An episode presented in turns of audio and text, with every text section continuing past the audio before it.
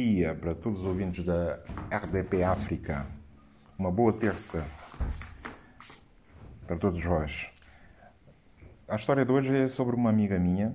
Depois de terminar o liceu, foi para, para Portugal continuar os estudos.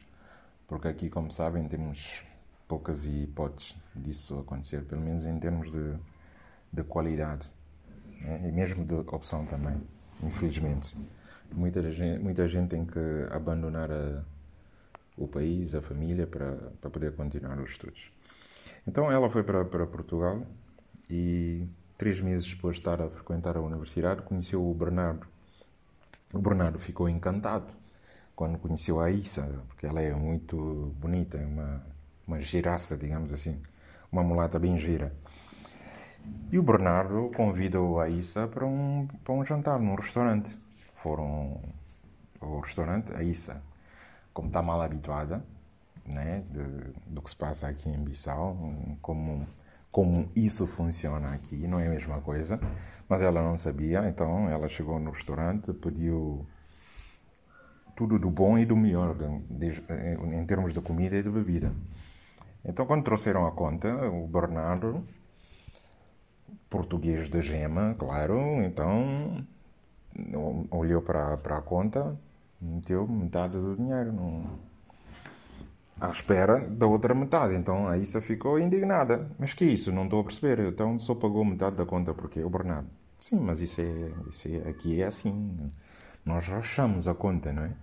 E ela, não, mas espera aí, eu saí de Bissau, pensei que estava a vir para um país evoluído, moderno, com gente com outra mentalidade, eh, pelo menos nesse aspecto, epá, não, não, isso não, não pode ser, isso, isso é inaceitável. O Bernardo disse, não, não, não é inaceitável, aliás.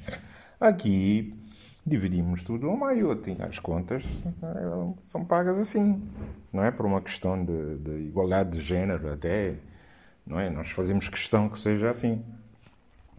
Ela saiu furiosa, abandonou o Bernardo no, no restaurante, claro, pagou a metade dela e foi-se embora.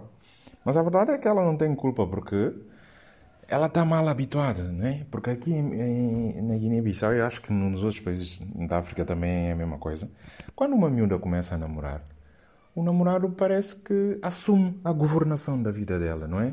Eh, a parte econômica, tens que pagar eh, a roupa, o cabelo humano, o cabeleireiro, eh, pôr as unhas, assumes a, a, a parte financeira, tens que dar mesada diária, semanada assumes a parte educativa, passas a ser o, o, encarregado de educação, pagas a propina à escola, compras os livros. Epá, essas manas aqui estão bem, estão mal habituadas mesmo, não é?